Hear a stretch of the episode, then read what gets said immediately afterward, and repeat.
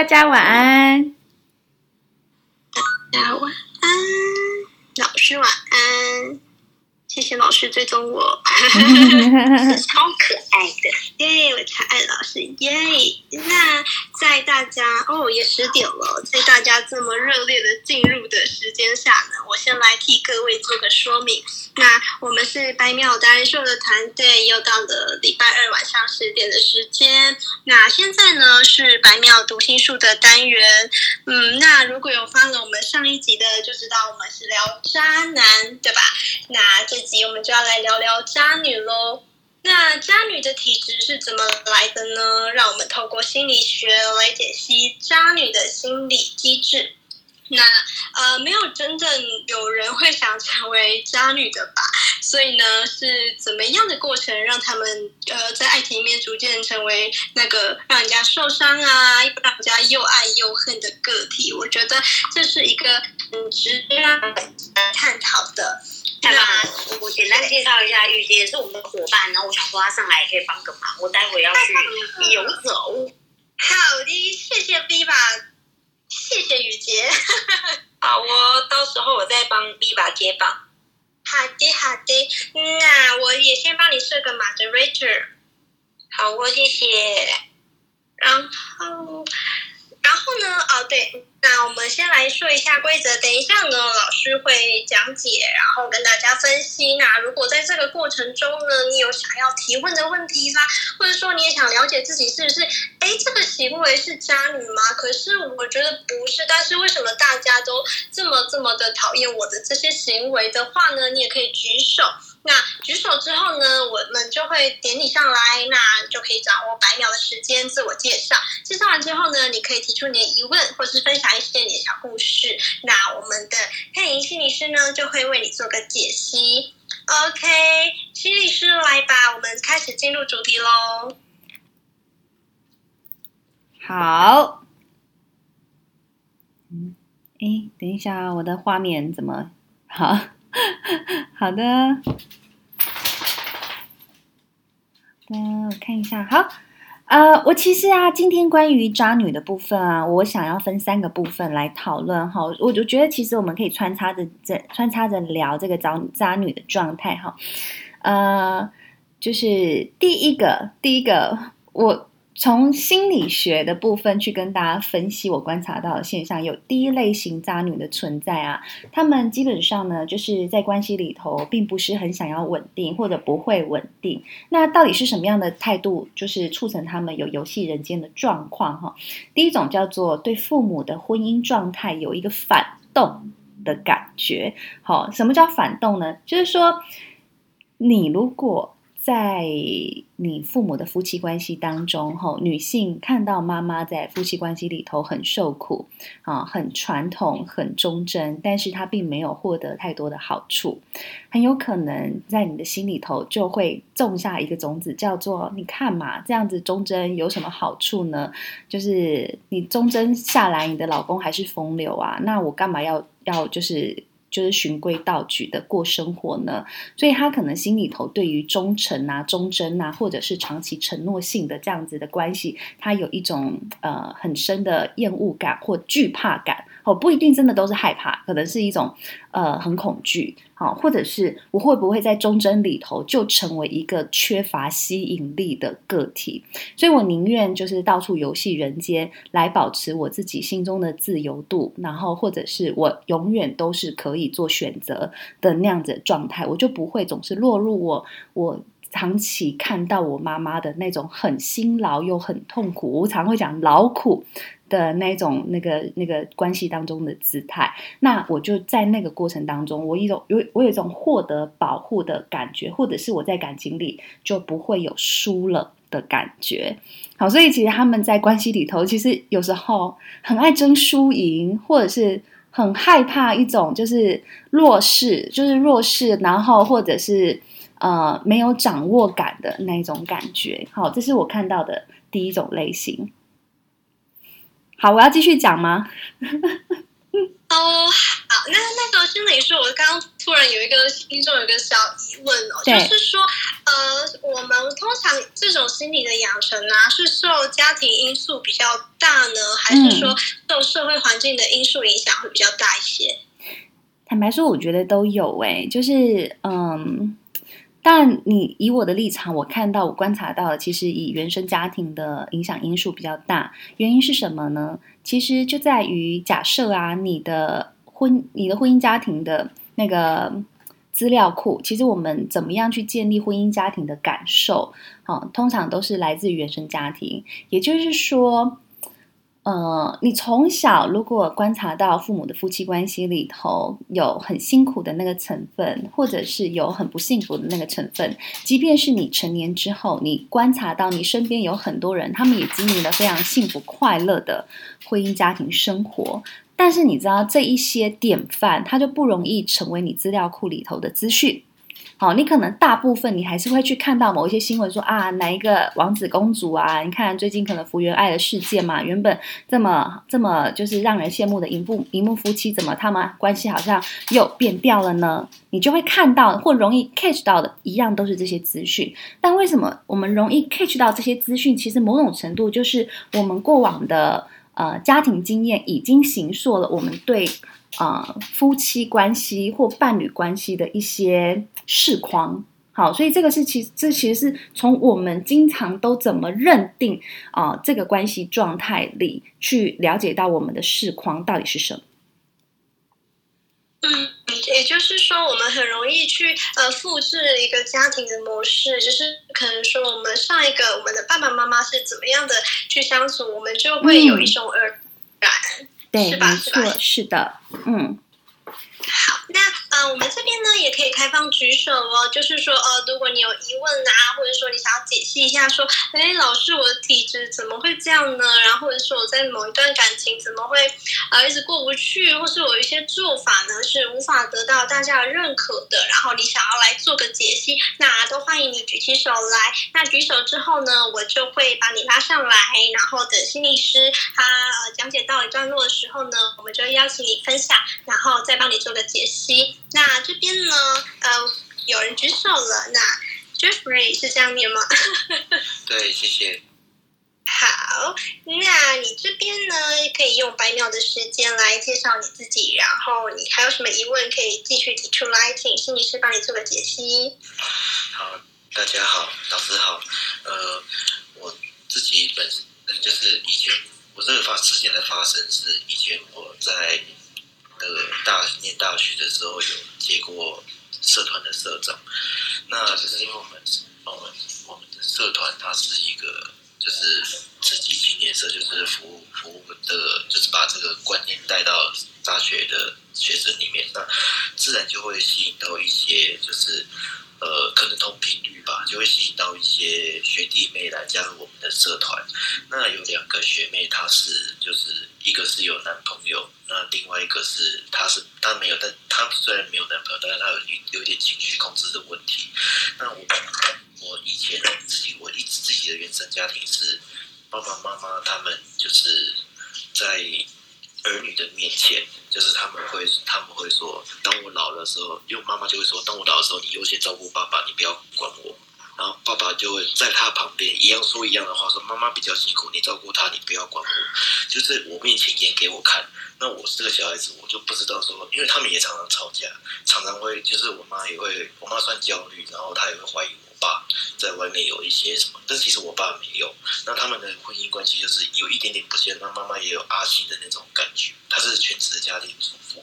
那我想问吴老师的是说，因为这两个学妹后来好像她也是透过别人来跟我告白，可是在一次的社团课程里面，两个人就互相吵架，互相骂对方，然后闹得不欢而散。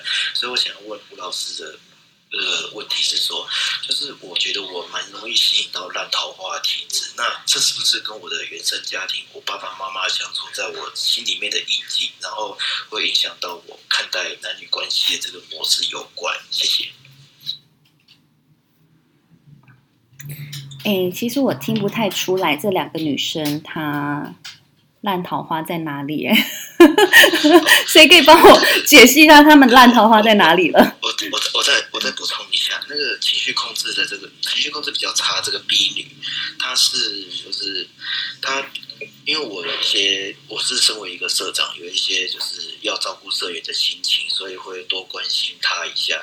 那就是也都是在社团的，就是希望她能够呃，如果说我付出就是多一点的这个就是职位上的关系，然后我教她一些事情怎么做，她可能以后会成为干部之类的。那 A 女的话比较特别，她是本身有男朋友关系，那她看到我的时候就有点像抓住父母一样，就是她会做蛋糕给我吃啊。然后她有一次就是她男朋友背着她跑出去跟其他的朋友就是去出去玩，那翻译。那个夜夜黑风高，晚上就丢着他一个人在宿舍。那他那个时候就打电打手机给我，然后他就就是看到我的时候就直接大哭，说他男朋友为什么不理他？那我跟学长就是好言相劝，说你不要想那么多。他就是有点像是把那个我们的社团当成一个就是浮木这样。那我们都看得出来，这个男生就是就他男朋友是不要他了，他就是。好，我想啊，其实我很难去判断这两个女生她是不是烂桃花。我只能说这两个女生对你的情绪依赖度高，但是这两个女生对你情绪依赖度高，等不等于她们是烂桃花？我并不确定哈。但你就直接断定她们是烂桃花，这一点反而你可以重新去思考，你是从哪一个观点去断定她们是烂桃花？好，那再来第二个是，何以你容易让女生对你情绪依赖度高？那我想，这其实就是一种关系互补的状态嘛。很有可能是你对于就是呃照顾他人的情绪这一个部分，你本来就比较上手。好，你比较容易上手的情况下，其实就真的容易吸引女孩子跟你倾诉他们的心事。那他们跟你倾诉心事，等不等于他们真的爱上你，还是他们需要你？我这一点我也不确定。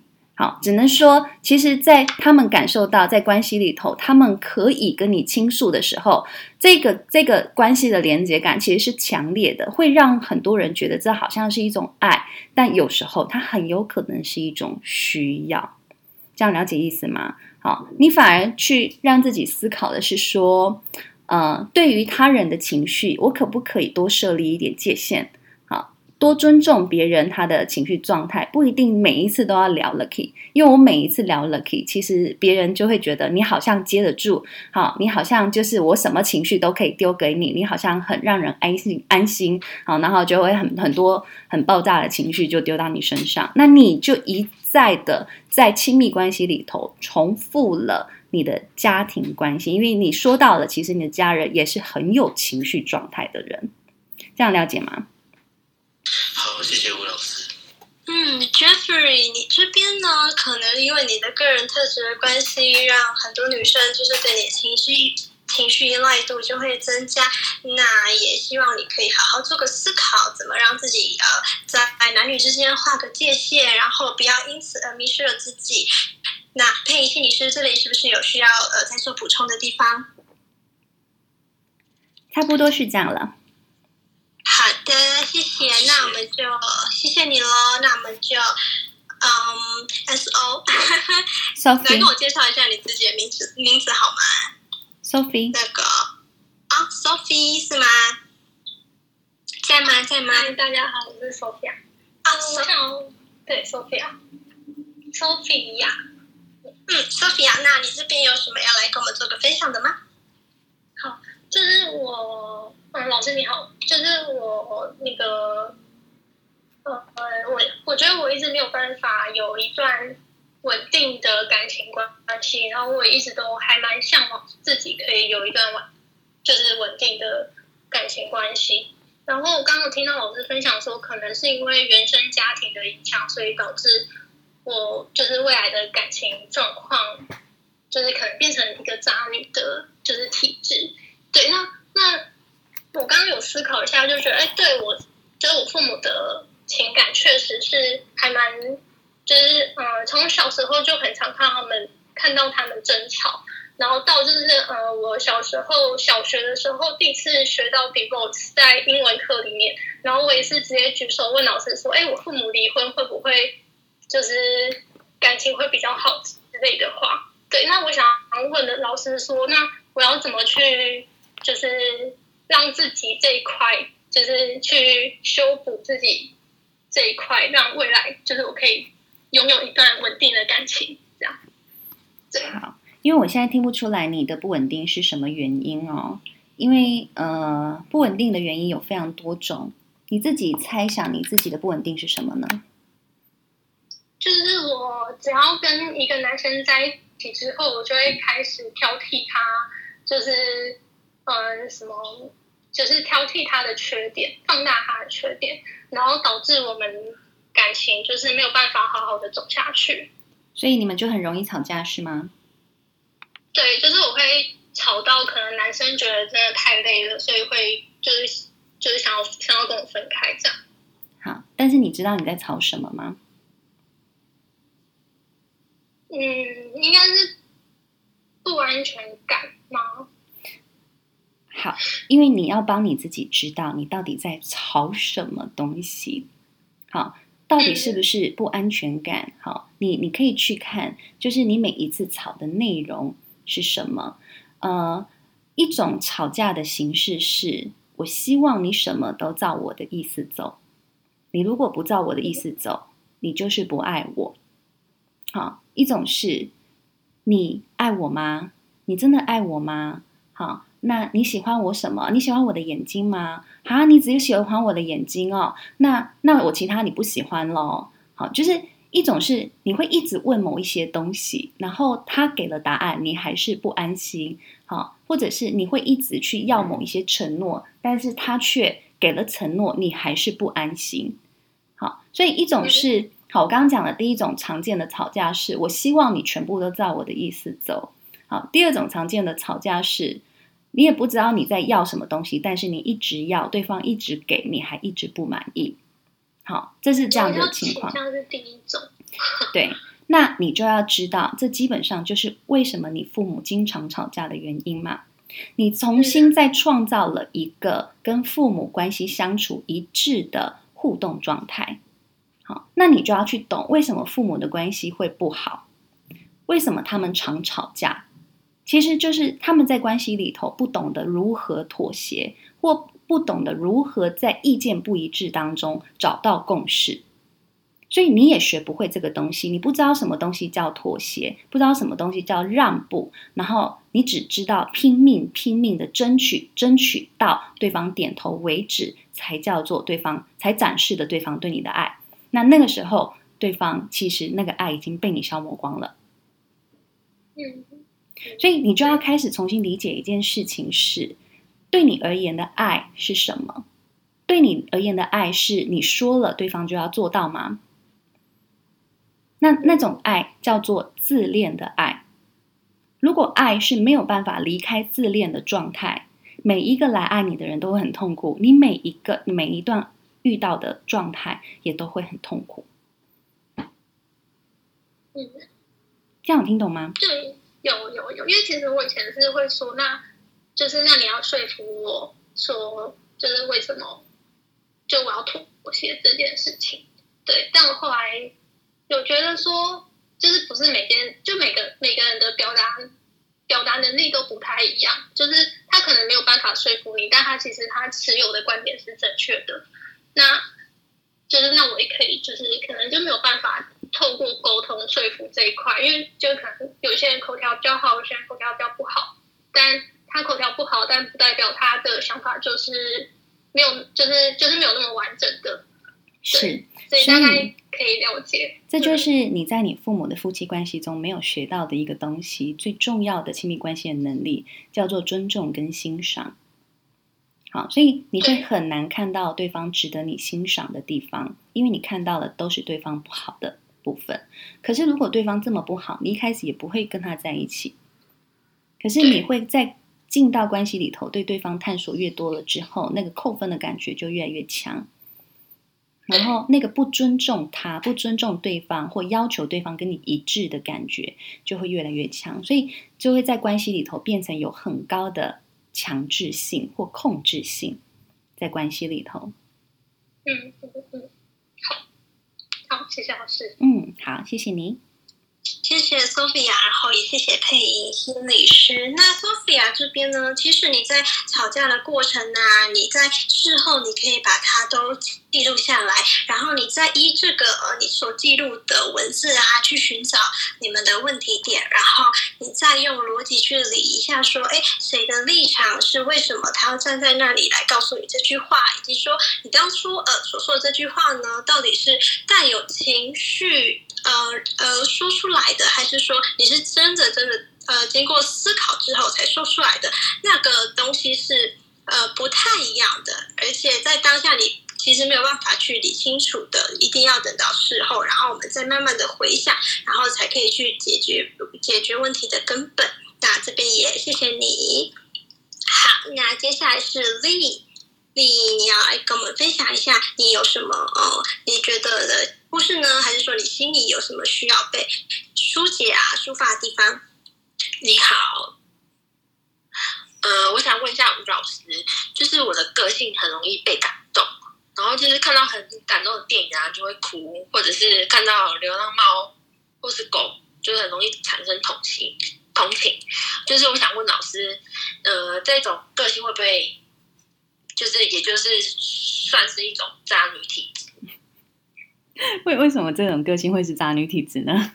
太可爱了，就很容易被，就是很容易请人家干嘛干嘛，就会产生那种感情出来。嗯，基本上呢，我觉得这就是一个很善良的个性，善良并不等于渣。好。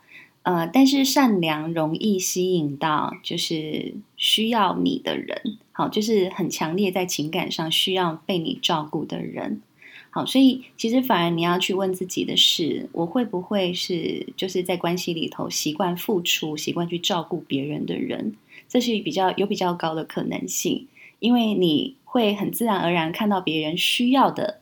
呃，地方或者是需要被支持啊，需要被照顾、需要被关怀的地方，那你就很容易吸引到有一些比较大宝宝体质的人来到你身边。好，这是你反而可以去去注意的地方。嗯。好谢谢丽，谢谢佩仪心理师。然后这边有一个人呢，我一直拉不上来，呃，可能要请你再重新进入房间，让那个整个顺一点，然后我再拉拉看。谢谢。好，那我们的，那我就继续讲喽，要不要？好，好。现在不好意思，那雨杰是不是刚刚有要补充的地方？刚刚看哦，没关系，没关系，因为我刚刚也是想要说，下面有一个人拉不上来。哦，谢谢谢谢谢谢，好，那那个我们请心理师继续。好的，我刚刚讲的第一个那个渣女的体质，很有可能是对父母婚姻状态的反动哈，例如父母就是妈妈比较劳苦型的啊，女性可能就会觉得我这辈子绝对不要再有劳苦的状态。好，另外一种啊，我觉得也蛮有趣的，就是她可能在家中长期是扮演所谓乖女儿的状态哦，所以有可能以前真的很乖很顺从，到有一天我突然觉得我到底为什么要再乖下去了？哦，就是然后又就是变成是一种乖女儿的反动的状态。好，我之前看一本书，我觉得很有趣啊，那个书里面就描述说。当一个孩子经历过强制性的照顾，被过度关注与索取爱的过程中，让他们的灵魂被夹疼了。这种强制性照顾的后遗症，让他们处在爱里会再次充满疼痛感。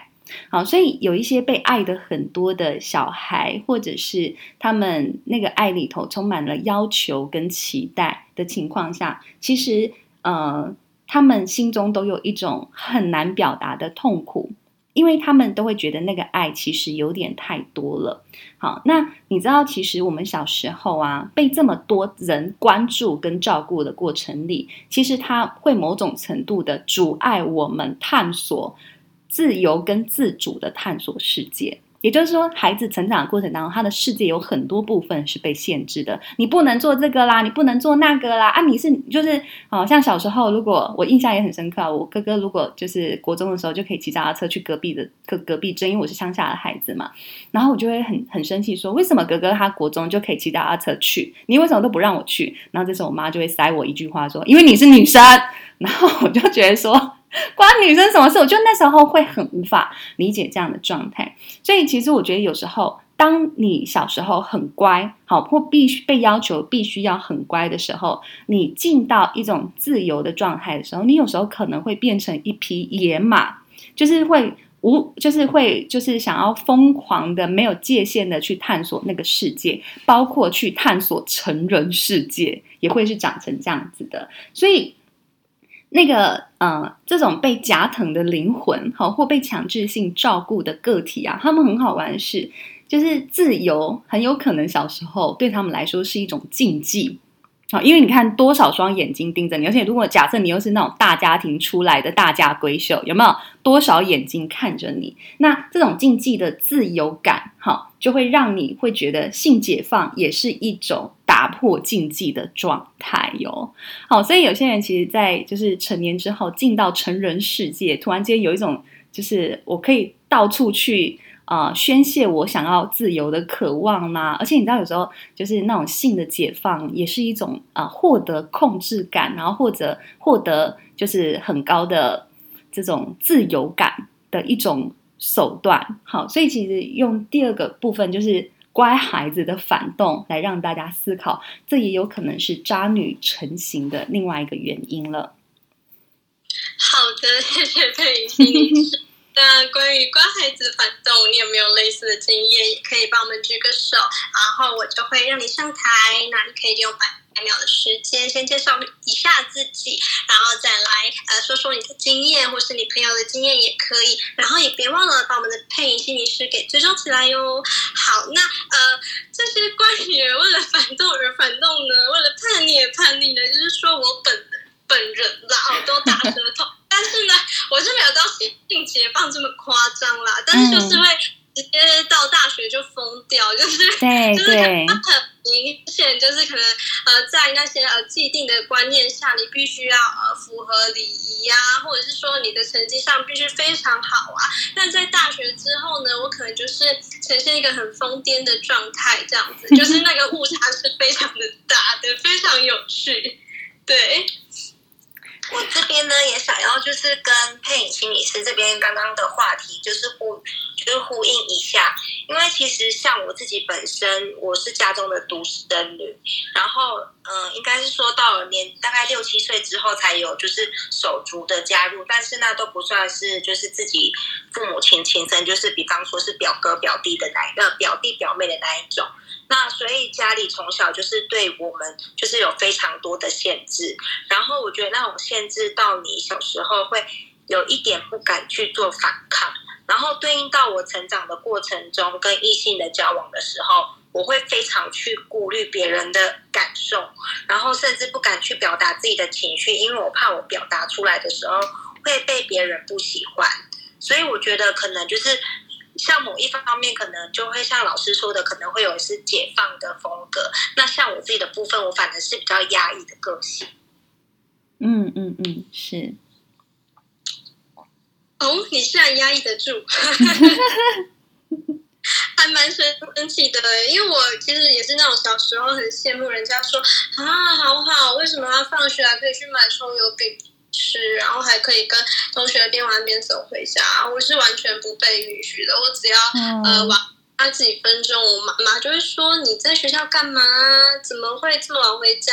就是语气有点带有威胁性。哇，好辛苦的，好好那个怎么讲呢？好乖巧的童年，然后必须要乖巧的童年。对呀、啊，好，必须要啊！所以我后来长大之后，我自我疗愈了很久，然后就花了很多时间在这块上面。我觉得家庭的影响其实是非常非常可怕的，而且我觉得呃，就是那种复制的模式也非常可怕。你没有自觉的话，真的很容易去复制呃父母的一切行为，而你不自知。对，就像我大姐，她就完全是我父母的表征，嗯、就是。嗯，没错，我觉得这是一个很有趣的议题啦，就是大家也可以上来分享一下，你有没有发现，哎，我为什么在做某些事情的时候，或是面对情感的时候，好像跟爸爸或妈妈有一点点雷同？对，我觉得这也是非常非常有趣的。是，所以其实。其实我们刚刚讲到，的确就是在家庭环境里头，如果让我们变得比较压抑的时候啊，那你会发现，你好像开始有一些选择的自由性之后，你会突然出现那种压抑的另外一个光谱，就是大量解放。哦，我觉得这个是对，我觉得其实这是一个还蛮容易出现的状态嘛，就像是我们去年不是就是因为解禁吗？就呃就是就是封，就是突然就是好像有点封锁的状态之后，然后突然稍微旅游解禁之后，大家就会开始有报复性旅游的的情况，所以这个都是很很常见的。状态非常常见的状态，所以反倒是如果我们有压抑跟解放，我们如果在光谱的两端这样子跑来跑去的情况下，其实我们可以做的就是能够好好的看顾那个童年那个时候你觉得不被理解，然后或者是。呃，情感的需求啦，或者是呃各种需求被压制的那一个小小的自己，如果我们愿意好好看看那个自己的时候，你其实就会觉得说，哦，好像你会发现很多需求都已经被满足了，所以就不用再用一种啊、过度或者有点极端，或甚至到很解放的状态来满足需求，才叫做满足。好，所以其实带着意识的去看到自己的行为，它其实都还是能够回到一个我觉得我能够掌握的状态里。嗯。我这边也就是觉得说，我们呃人呢、在比如说活了一定的年纪之后，真的可以再回头看看自己，然后甚至还可以更回溯以前、以前更以前，甚至是可能五六岁的时候，那时候的伤痛是呃可能大人带给你的，但是对他们来说，他们可能没有发现，因为毕竟我们现在也成年人嘛，都知道我们要百忙之中还要去照顾小孩，真的可能有时候是疏忽了。那但是因为小孩子的心灵是很敏感的，然后很容易在那个时期呢，就受受到了一些伤害，而且那个阴影是会一直跟着自己慢慢成长的。那我觉得这时候呢，我们就只能呃自己也比如说透过一些方法，你可以去做做瑜伽啦，或是说呃冥想啦，或是透过书来疗愈，我觉得都是很棒很棒的方法，然后也可以提升自己这样子。好。那我就继续来讲第三种我看到的渣女的形式哈，但我通常会说第三种渣女形式，我会称它叫做大宝宝类型哦。那这种大宝宝类型，我其实也真的觉得很有趣。这种类型的。的人，他其实是小时候被很好的照顾，因为你知道这种类型的人，他们都会来，然后跟我讲说啊，老师，我觉得我爸爸妈妈的关系也蛮好的啊，我小时候也被很好的对待啊，但为什么我关系不稳定呢？好，然后讲讲讲，我其实有时候就是面对这样类型的人，我都觉得很很有趣，是呃，就是说我我们在咨商的过程当中，其实我会透过我跟对方的互动，去感觉这一个人人际互动的状态。然后那一次，我跟这个这个这个学生在互动的时候，我有一个很强烈的感觉是：你讲完了吗？你的故事讲完了吗？为什么我对你有一种就是哈啊，然后一知半解的感觉，就很好玩。然后他就说：“哎，我讲完了，老师换你讲。”然后我就想说：“哦，好。”可是我觉得那个线索很不明确。好，光是第一个这样子的动作，我就觉得很特别。因为大部分的人啊，他们对于关系里头很多困扰的时候，他们都会跟我巨细靡遗的描述非常多的细节。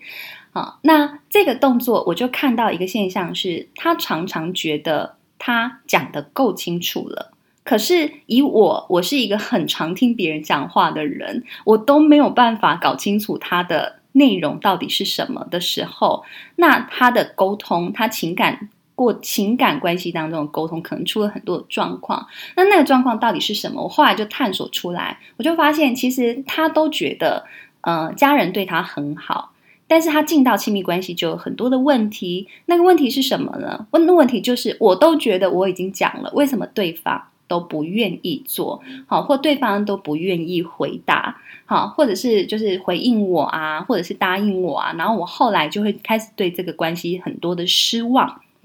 好，那其实有时候，当我们被很好的照顾的时候，很容易发展出我们所谓大宝宝的特质。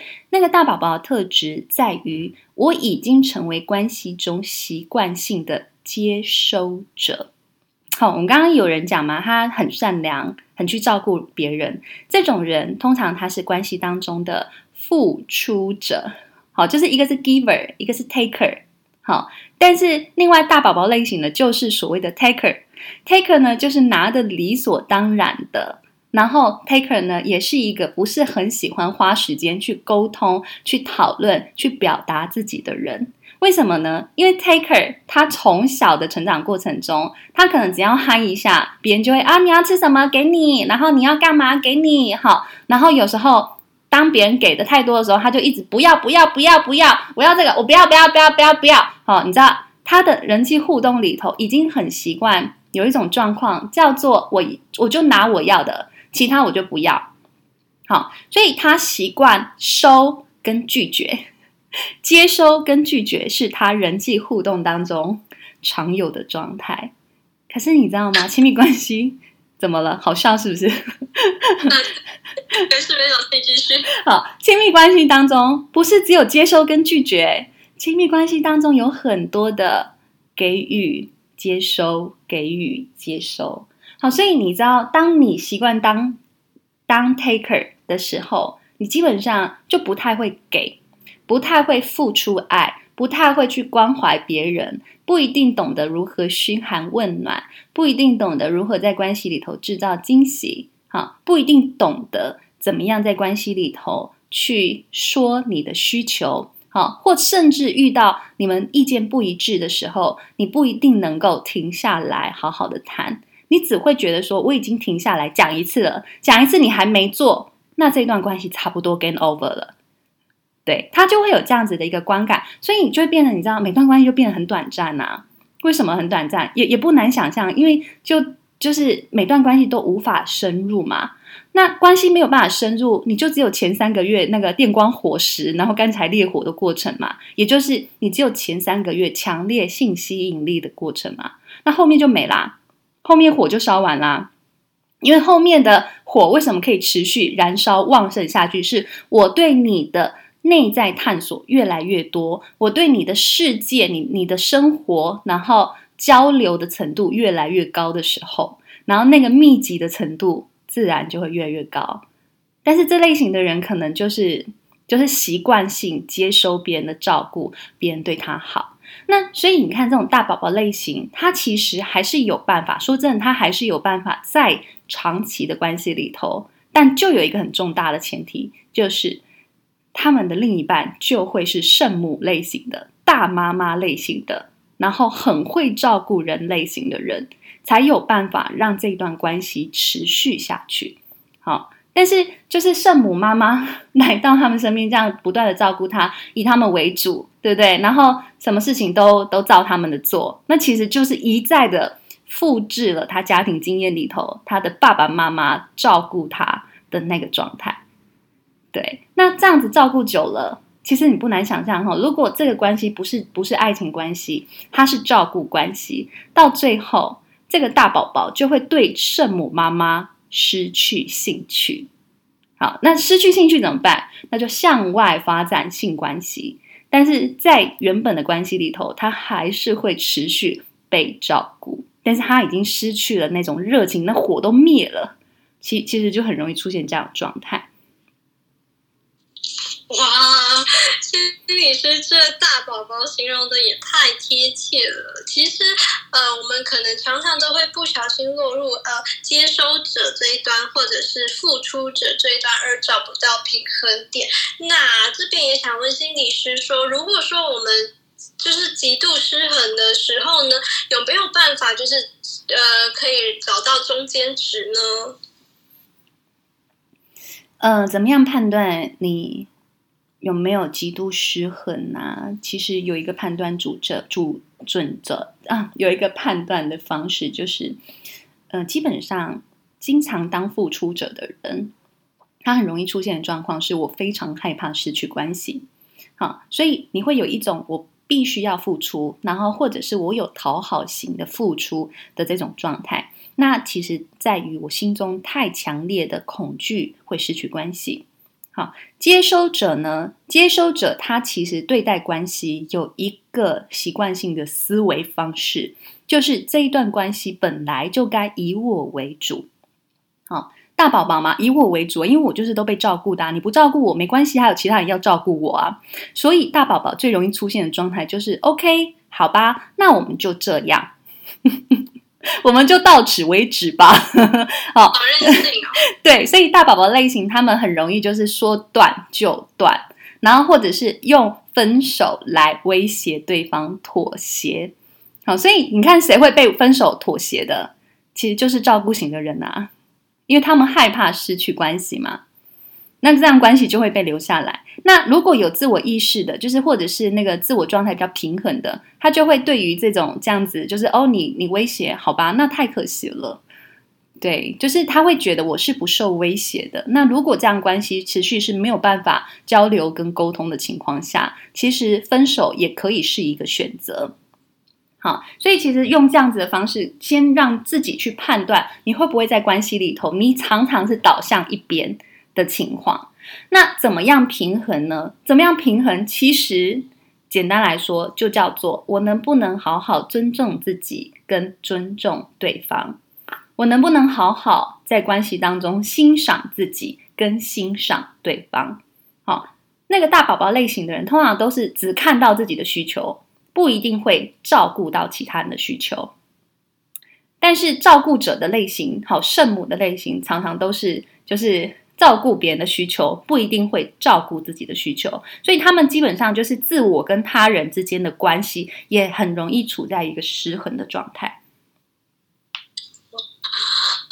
那在我们的心理师这段呃讲解的时间呢，我们也是来到了四十一分。那我们今天呢会准时在十一点关房。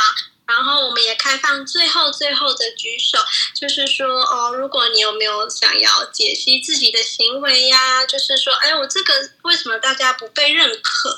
或者说想解析一下你现在心理状态的话，都可以帮我们举个手。那也别忘了追踪我们百秒达人秀的小绿房，然后把。台上的 speaker 都 follow 起来，然后心理师也要 follow 起来，然后也要特别谢谢雨洁，今天百忙之中还过来帮忙，那大家也可以把它 follow 起来。那你有疑问的话呢，我们就可以举个手，可以邀你上来，那我们可以一起来探讨这个话题。那如果没有的话呢，那我们心理师就要继续下去喽。好哦，有人有问题吗？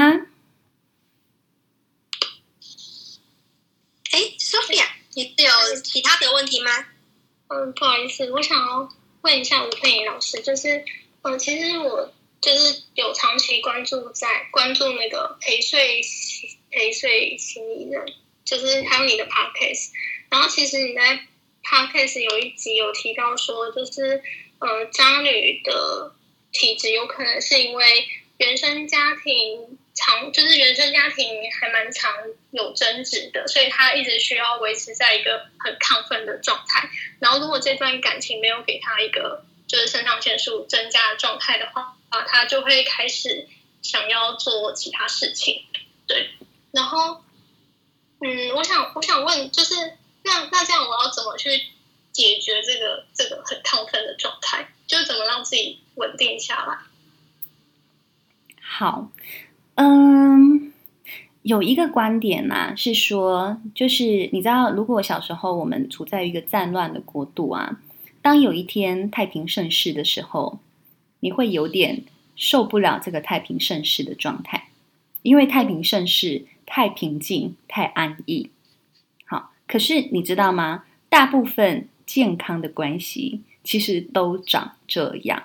就是大部分健康的关系，其实有很多的细水长流，有很多的柴米油盐，好茶余饭后的闲聊，这就是其实很多健康关系会长成这个样子的状态。所以，如果你没有办法欣赏这样子，呃，就是平静跟稳定的关系，当然有一部分你可以思考，是不是我的情绪容易出状况？当一个人因为他情绪容易出状况，或者是我的情绪容易陷入低潮的时候，我就会变得我很需要那种很强烈的刺激感，来让我觉得我有活着的的的状态，不然我会陷入低潮里头。好，那那个东西代表是我不一定懂得如何在没有情感生活的时候让我自己快乐。好，那我就会在有情感状态的时候，我会去做一些，例如挑起战争，好，然后没事找架吵这种情况。为什么？因为它满足了我情绪有张力的那个需求，它反而让我觉得今天是有活力。因为你知道，愤怒是会让人有活力的哦。但是如果没了愤怒，你的生活可能你会觉得死板板，而且低沉的情形。那你要怎么去调整这个状态？第一个，先真的好好问自己：我是不是容易觉得生活沉闷、低迷？如果是，我反而是要好好的检视我的生活，是我发生什么事让我的生活活成这个状态？那发生什么事？我好像很希望有一个人来解救我无聊然后沉闷的生活，可是我又处处攻击他。那为什么我要不断的做这样子的角色呢？你其实就可以不断的问自己这样的问题。那你当你开始看懂了这样的现象之后，你就要开始愿意承诺自己，跟承一个是承诺自己，是我愿意为自己找到。快乐的生活方式，而这个快乐的生活方式，它很有可能不需要其他人来让我快乐。好，例如我很喜欢去冲浪，啊，我就 weekend 的时候我就去冲浪。为什么？因为它冲浪带给人很大的情绪刺激感啊，刺激的强度啊，或我去潜水嘛。如果你很需要那种强度、那种刺激感，其实这些都可以带给你，它不一定需要找一个人来吵架。那搞不好你在这样这样子的呃。有强度的情绪跟体力的宣泄之后，你就会发现没什么架好吵，因为你满足了你的那个那个情绪很需要变动的那种状态。那你再回来看关系，你可能就会发现，哎，蛮 peace 的，也有可能啊。这样了解吗？嗯，了解，谢谢老师。因为、嗯、其实我是还蛮常，就是去冲浪，或是或是爬山、潜水之类的。嗯，但是啊，但因为其实。对啊，对。那你做了这件事情之后，你有没有满意你自己在做这件事情？嗯，就会会满，会接下来的一个礼拜会心情很好，很好啊。对啊，是啊，是不是？那你就要看到，这是你，你要帮你自己找到这样生活的节奏，因为这对你来说是重要的，而你慢慢的就会。在这种户外运动里头，找到你自我的疗愈。嗯，您这边心理师，那我也可以做个提问嘛？嗯、如果说是是呃两个人一起去做这个运动，或一起去做这个活动，那是不是更能够达到或是增进彼此的情感呢？啊。好，前提是你是透过这个活动认识对方的情况就有可能，但如果你是认识的对方，要求对方去做这个，那就有点难度。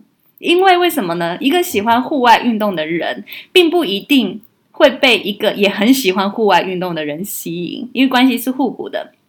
好，因为喜欢像这种冲浪啦，然后 hiking 啊这种类型的运动的人，其实他们的个性都有很高的外放特质。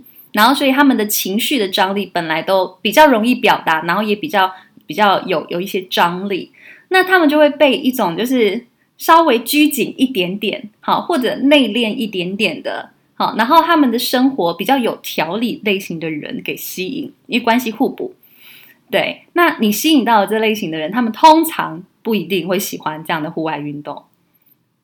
这样了解吗？我了解，嗯、真的。长知识，嗯啊，然后这边我要提醒，呃，这边有举手的我都有邀请了，但是你们一直拉不上来，可能要帮我再重新进入房间，然后举个手，然后再让我拉拉看。对，那最后呢，呃，我们还有十分钟的时间，然后请把握。如果呢有想要提问的各位呢，就帮我举个手，然后也帮我追踪心理师。然后谢谢心理师，每次都呃百忙之中，然后过来这边，然后跟大家一起分享交流。然后也谢谢雨姐今天上来帮忙。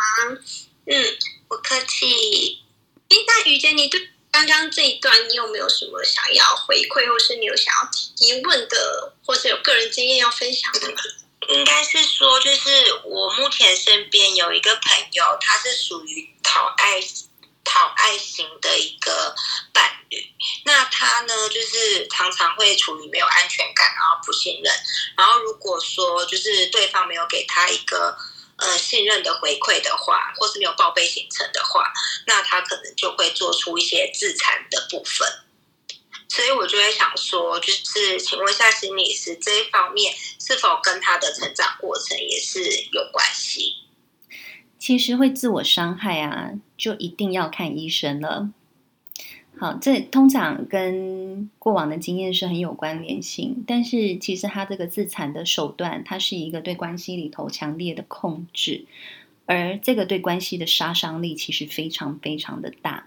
好，他用自残所留下来的关系，其实是呃，通常也维系不久。好，而且对方会，对，就是通常对方一定是跑给他追的这样子的类型。好，所以呃，这是一个坦白说，这是一个已经很有状况的心理状态。好，我会建议真的要看医生，而且不要再不要再拖了，因为他的危险性是蛮高的。好哦，就是我知道，就我所知，他的这一个呃成长过程中，好像就是他小时候通常要做出什么样子的反应，父母亲都是反对的，就是没有人支持他的所有决定的，嗯嗯嗯，然后都是被支配着的。然后我想说，如果是他这样的生活成长模式，对于后续的感情，是不是也会显得比较没有自信？那一定是会有影响的。好，不过他现在其实用一个很明确的方式，叫做伤害自己。好，用伤害自己来控制关系，这其实是情绪已经出问题的情况。那我觉得其实就是，呃，我我会觉得其实先去看医生，先去看医生，真的这个要这个这个你后面跟他谈。哦，他有看医生，他看医生有吃药了，然后可是好像。一个 moment，他又会爆炸。嗯，好，因为这个 moment 的爆炸，其实就是引动他很强烈的不安全感。那他可能看医生不太足够，因为通常我建议啊，这种已经已经是我评估都有一些比较。就是那个强度很强的情况下，就是你要双管齐下了，一边看医生，因为看医生吃药物，它能够帮你的情绪来到一个比较平稳值的状态。为什么呢？如果他的情绪没有在一个平稳值，他进到心理咨商里头，咨商是能做的只有情绪急救，好，就是让他回到平稳值，然后其他没得谈了，没办法谈了。因为他就是在一个可能强烈的恐慌跟暴怒里头，我就是咨商的过程，那一个一个小时的情况下，我只能把它降到一个平稳值，让他情绪宣泄。然后他里面是什么样的思维跟什么样过往受伤的经验导致他这个状态，我做不了了，就做不了了。这样了解吗？好，所以其实就变成说，他很需要就是这两个东西双管齐下，让他情绪来到平稳度之后，然后他能够让理智稍微运作的时候，进到心理咨商，进到心理咨商之后，我再跟他谈的情形之下，他才有办法脑袋是可以运作的。好，不然他就是脑袋会完全都是卡在某个地方，然后你转不动。其实就是智商是跟他谈是转不动那个东西的。哦，所以说不是说他在这种比较说呃躁期，或者说比较嗯、呃、情绪动荡比较大的时候，就不适合去看心理咨商师。呃，还是可以看，他还下来的时候，他还是可以看，他也还是可以透过心理智商让他的情绪是回到平稳的，但是会非常花时间。好，所以双管齐下可以让他的时间是可以缩短很多的。好，那谢谢心理师这边给我建议，嗯、后续我再好好的跟他聊聊。嗯，好，谢谢心理师，谢谢于姐。那 Jeffrey 这边是有想要做回应的地方吗？呃，不用了，不好意思，想再简短问吴老师一个问题。呃，那我们先让 Call 位问一下好吗？好，OK。没有，就是替他做个解答。那哎，是这样念吗？Call 位。嗯、呃，大家好，我是 Chloe。呃，那个我想要就是问一下，呃，吴医师，就是，呃，因为我之前就是跟一任前男友的呃感情关系，就是他拒绝跟我沟通，然后我他会跑去跟别人讲，然后呃，可是不愿意跟我沟通，所以我后来就是对于沟通有一点压力，然后。我的下一任男朋友就是在呃遇到问题的时候，反而变成我用很消极的态度，然后就是嗯一直回避主题，然后回避话题，然后打哈哈，然后呃我真的觉得压力很大的时候，我就开始不回他讯息，然后不读不接电话这样子。呃，我想问一下这个情况，就是意思怎么看？好，我是心理师，我不是医师哈。那我可以看到的是说，第一个，为什么一个人不愿意沟通，不愿意跟你沟通，反而去跟别人讲？当然，一个很有可能是他内在里头觉得对于这样的关系是非常没有安全感的。可是，一段关系为什么没有安全感？也许跟他自己的状态很有关，包括他可能太害怕被你拒绝了，或。他害怕被你讨厌呐、啊，等等，这种各种原因都有可能一些恐惧的因素而导致的。但另外一种原因就是，呃，他可能觉得讲了之后对关系是没有帮助的。包括讲了之后，你可能也不会接受哦。讲了之后，可能我们会又进到另外一种争执的状态里头，所以他宁愿把这些话拿去跟别人讲。所以其实你反而要去思考，就是如果我的另一半都不愿意跟我沟通，好，究竟是我们关系里头哪一个部分不够让人感觉安全？因为一段够安全的关系，其实是你有很多话可以谈的。但是，一段不安全的关系是你什么话都谈不了，你每一次谈话都要战战兢兢的，或每一次谈话都要防卫，都要全副武装，觉得对方又要攻击你了。其实这样的状态，好，所以很有可能你第一个，你先思考你的前段关系所带给你，你你所经营出来的状态是什么样子。第二个，回到你后来的关系里头，你发现你变得很消极。好，那也可能是因为前段的经验，好，那个受伤的感受，让你觉得沟通可能在关系里头是很无效的。好，这是一种可能性，但也很有可能是你后来的关系里头，你感受到对方是比较追着你跑的那一种类型。好，那一种追着你跑的类型，常常会让你觉得讲话很累的感觉，那就有可能了。所以，也就是你后来的那个对象，他。可能在呃沟通的强制性就比较高，你知道有些人是处处都要沟通的，就是听不懂的就要沟通，不同意的就要沟通，然后沟通起来或者是就是相处起来，你就会觉得好像随时都要被要求改变的过程当中，因为沟通是一种我希望对方改变嘛，或者是我觉得我们关系不够好，我们关系要改变嘛，那你就会觉得很累。好，所以你可以去评估究竟是哪一种状态。好，谢谢心理师。嗯，谢谢心理师，谢谢 Chloe。然后那个 Jeffrey，因为时间也快到了，那可能请你尽量简短，大概在三十秒的时间内说完，可以吗？可以，我就只有几分钟而已。好，那欢迎你哦。好，我想请教吴老师，是因为我是一个善良的男生，我应该要怎么？去调整自己，才不会吸引到渣女体质或是烂桃花的女生来过来我身边，就是跟我建立亲密关系。谢谢。好，呃，我刚刚其实讲到了哈，就是那个付出型的跟接收型的人，他们其实在光谱的两端。那怎么样回到中间值？就是懂得欣赏自己跟欣赏他人。好。所以，Jeffrey，你要永远记得，你是善良的，其他人也是。如果你永远记得这个东西，你就不会一直看到渣女。如果你一直看到渣女，请回来问问你自己的善良视框，因为那代表你善良的视框里头有一个非黑即白的东西。那个非黑即白的东西就是，如果他有某一个条件不符合我的想法，它就并非我族的善良类。好，这是回应给你的部分。谢谢吴老师，谢谢老师，然后也谢谢 Jerry。那这段话就留给 Jerry 喽，让你回去思考思考。好，那时间就是也来到了尾声啦。那我来工商一下好了，我们是百秒达人秀的团队，然后也欢迎。大家呢，把我们的小绿房给追踪起来，还有还有配音心理师也要帮我给追踪起来，然后雨洁也要，然后还有我，我是 speaker，对，我我不是 speaker 啊，我是主持人啊，不是，反正呢，就请大家追踪起来。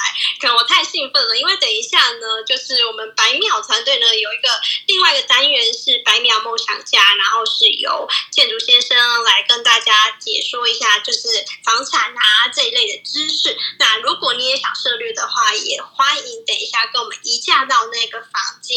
那在最后呢，我会留大概三到五分钟的时间送一首歌给大家。那这个时间呢，大家也可以就是好好的追踪啦。那这边呃，佩信是有要补充的地方吗？嗯。好哦，好。如果大家很喜欢这样子的节目的话呢，就把我们百秒达人秀追踪起来哦，然后或者是把我的 Clubhouse 追踪起来。那如果你觉得今天这样听很不过瘾的话，也欢迎到我的 Podcast，我们有把前面 Clubhouse 里面的录音，呃，小编已经有后置，然后上传喽。好，所以就是也欢迎大家来持续聆听，然后让你的呃内在不断的成长。谢谢佩奇律师。那雨洁这边有没有要替我们做个补充跟结尾的？嗯，那很高兴今天来参与这个就是配影心理师的这一个房间。那我相信就是很多人都应该了解到，就是原生家庭其实带给我们成长过程的影响，也会影响到我们的日后感情的部分。所以我觉得趁现在大家都有了解到，哎，原来是过去的不好的经验影响到就是我们的未来跟现在。那我觉得趁现在都有意识的时候，我们就要去。